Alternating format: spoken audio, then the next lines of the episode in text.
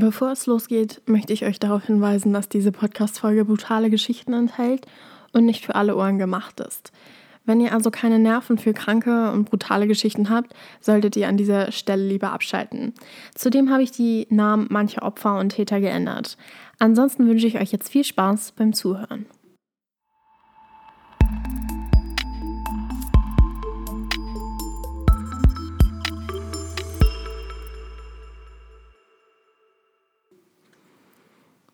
Wir haben den 31. Oktober 2020. Es ist Zeit für ein paar gruselige Geschichten. Ich bin Lou und die heutige Folge heißt Match mit einem Mörder. Ich habe es mir hier von meinem Mikrofon gemütlich gemacht, habe mir drei Geschichten rausgesucht, die ich euch jetzt erzählen werde. Bevor es losgeht, mache ich noch schnell meine Kerze an, damit die Stimmung auch wirklich passend ist.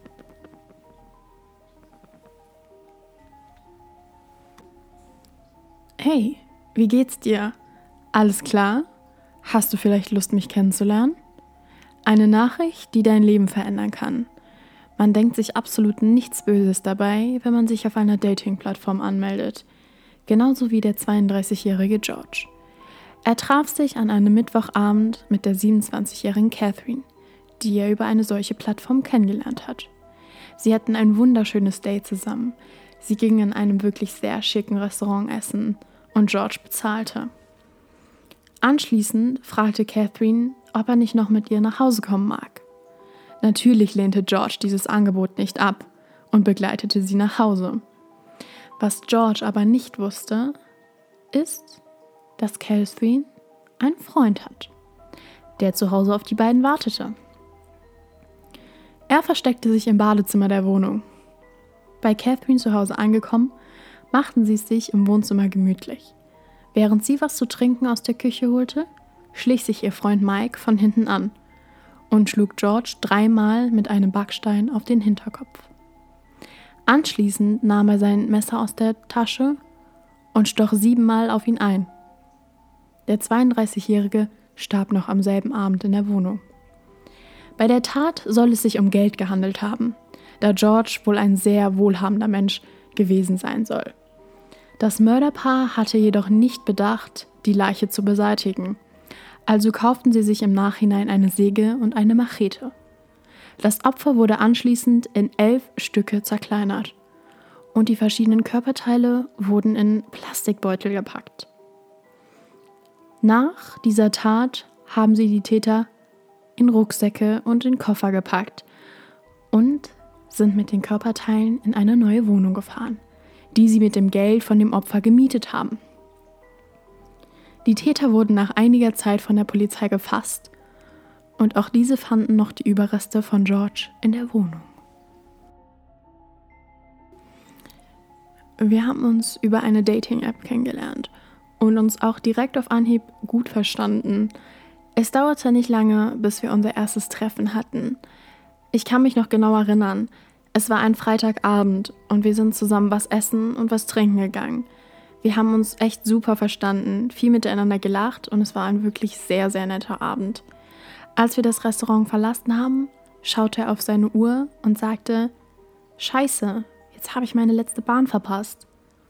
Hm, nun gut, nach langem Hin und Her habe ich ihm dann gesagt, dass er bei mir schlafen kann, aber unter einer Bedingung, dass er auf dem Sofa schläft er hatte vollstes Verständnis dafür und willigte sofort ein. Ich habe mir nichts dabei gedacht, also machten wir uns auf den Weg zu mir nach Hause. Bei mir angekommen, habe ich ihm eine Decke und ein Kissen gegeben. Und wir sind beide direkt schlafen gegangen, da es schon echt spät war und wir schon lange auf dem Bein waren. Aus irgendeinem Grund habe ich meine Schlafzimmertüre abgeschlossen, was mir im Nachhinein mein Leben gerettet hat. Gegen drei Uhr nachts klopfte es an meiner Türe. Ich dachte im ersten Moment, ich habe mir das eingebildet. Aber mm -mm, so war es nicht. Es war mein Date, welches an die Türe klopfte, mit den Worten: Mach die Tür auf, Süße, ich habe eine Überraschung für dich. Ich verneinte es, doch er fing an, aggressiv zu werden und schrie immer weiter, dass ich die Türe öffnen soll. Ich hatte Todesangst, dass er doch irgendwie in mein Zimmer kommt und mir was antut. Ich habe daraufhin die Polizei gerufen, weil ich einfach nicht wusste, was ich machen soll. Als die Polizei eintraf, stand meine Wohnungstüre offen. Sie stellten meine Wohnung sicher und er war, wie zu vermuten, nicht mehr da. Als ich endlich aus meinem Zimmer rauskommen konnte, fragte mich der Polizist, haben Sie starke Nerven? Dann kommen Sie mal mit in die Küche. Ich wusste im ersten Moment nicht, was ich darauf antworten sollte, aber okay, wir gingen also gemeinsam in meine Küche. Doch was ich da sah, da fehlen mir bis heute die Worte. Ich möchte mir gar nicht vorstellen, was er mit mir vorhatte. Aber als ich meine Küche betrat, lief eine kalte Schauer über meinen ganzen Körper. Meine komplette Küche war mit Alufolie ausgelegt und zwei Messer lagen auf der Theke bereit. Mein Instinkt hat mir irgendwie gesagt, dass was nicht richtig ist. Und ich glaube, aus diesem Grund habe ich auch meine Schlafzimmertüre abgeschlossen. Mein Date hatte sich ein Fake-Profil angelegt. Sein Name war falsch, sein Alter war falsch, alles war falsch. Er hatte natürlich auch sein Profil danach direkt gelöscht. Ich habe der Polizei alles gesagt, was ich ihr sagen konnte, aber leider haben sie ihn immer noch nicht fassen können.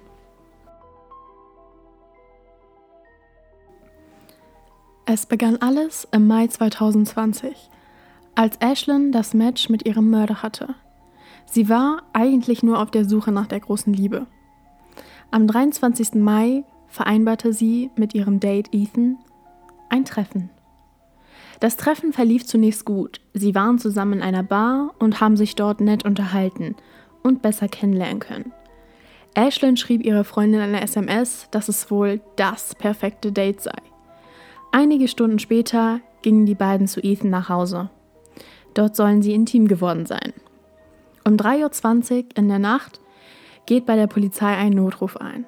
Es ist Ethan, der sagt, dass er Ashlyn in seiner Wohnung ermordet habe. Er beschrieb dem Beamten den genauen Tatverlauf.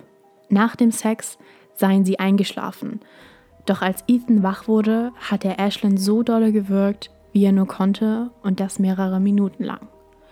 Anschließend ging er in seine Küche, um ein Messer zu holen. Er ging zurück ins Schlafzimmer, wo Ashlyn bewusstlos auf dem Bett lag und sich nicht mehr bewegte. Er stoch mit dem Messer zehnmal auf sie ein, bis sie letzten Endes nicht mehr lebte. Am Telefon schilderte Ethan der Polizei, dass sie ihn erschießen sollen, wenn sie gleich kommen. Er hat sie regelrecht dazu aufgefordert. Als die Rettungskräfte am Tatort eintrafen, versuchten sie Ashlyn zu reanimieren, doch leider ohne Erfolg. Ethan hatte sie ermordet. Ethan Hansecker, 24 Jahre alt, wurde wegen Mordes angeklagt. Doch man weiß bis heute nicht, warum er diese Tat begangen hat. Und? Wie haben euch diese drei Geschichten gefallen? Werdet ihr euch jetzt jemals wieder mit eurem Match treffen können? Oder bleibt ihr jetzt doch lieber zu Hause? Ich bin gespannt, was ihr zu den Geschichten sagen werdet. Ich freue mich auf euer Feedback auf Instagram unter Talk der Podcast. Und ich hoffe, dass ihr noch einen wunderschönen, gruseligen Abend habt. Und ich wünsche euch eine wunderschöne gute Nacht. Bis in zwei Wochen. Eure Lou.